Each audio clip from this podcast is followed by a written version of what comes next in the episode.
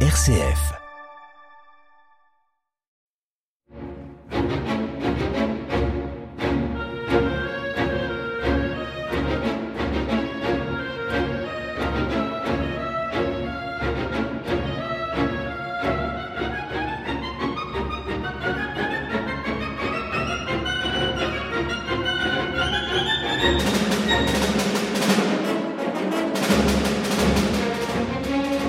C'est une des symphonies de Shostakovich les plus utilisées au cinéma et c'est sa symphonie de guerre la plus célèbre, composée en 1953, juste après la mort de Staline.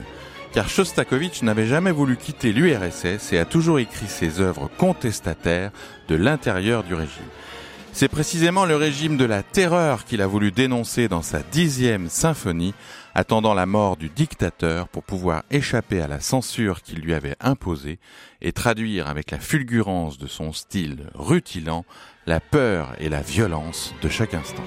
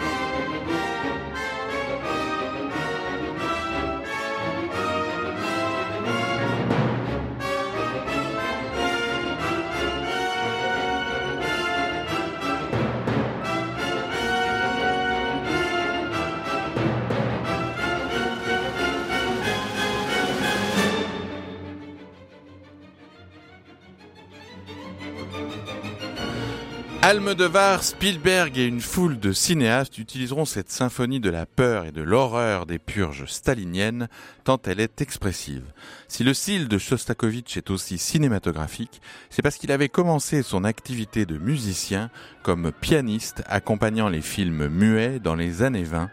avant de devenir le compositeur russe le plus important de son siècle malgré la censure qu'il a toujours cherché à détourner. Auteur de plusieurs symphonies dites de guerre, comme la septième consacrée à Leningrad, en grand humaniste, Shostakovich a toujours tenu à insérer dans ses œuvres des airs de chansons populaires ou des éléments du folklore traditionnel pour rappeler les racines de ce qui était pour lui la véritable culture russe opposée à la terreur du régime.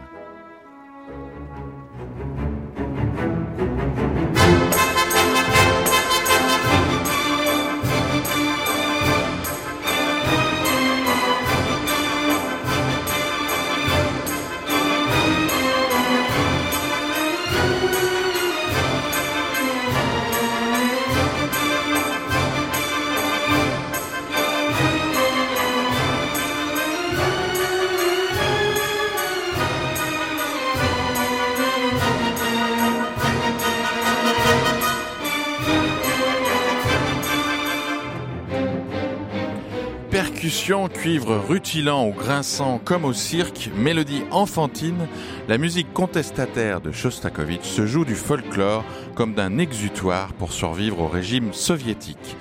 Mais avec la dixième symphonie, il va se permettre d'aller encore plus loin et de se citer lui-même en reprenant comme motif insistant les quatre notes qui reprennent les quatre lettres D, S, C, H qui forment les initiales de son propre nom, Shostakovich. Une façon pour lui d'affirmer, secrètement à l'intérieur de sa musique qu'il est bien vivant alors que Staline vient de mourir. Et c'est en reprenant ces quatre lettres de son nom qu'il va finir sa symphonie en détournant les cuivres et percussions vers un véritable tourbillon de vie autobiographique écrit avec ses initiales.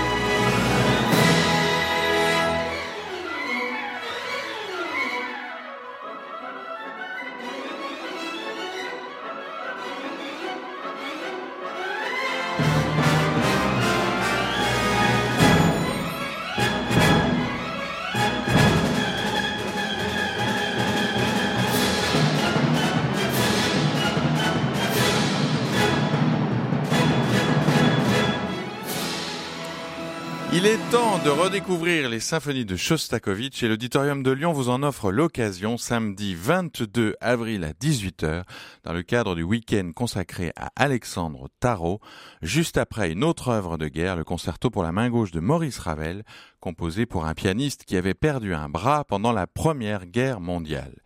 C'est un jeune chef allemand qui sera à la tête de l'ONL pour l'occasion, David Afkam, pour diriger ce monument russe du XXe siècle qui ne peut que faire écho avec la guerre que nous connaissons aujourd'hui.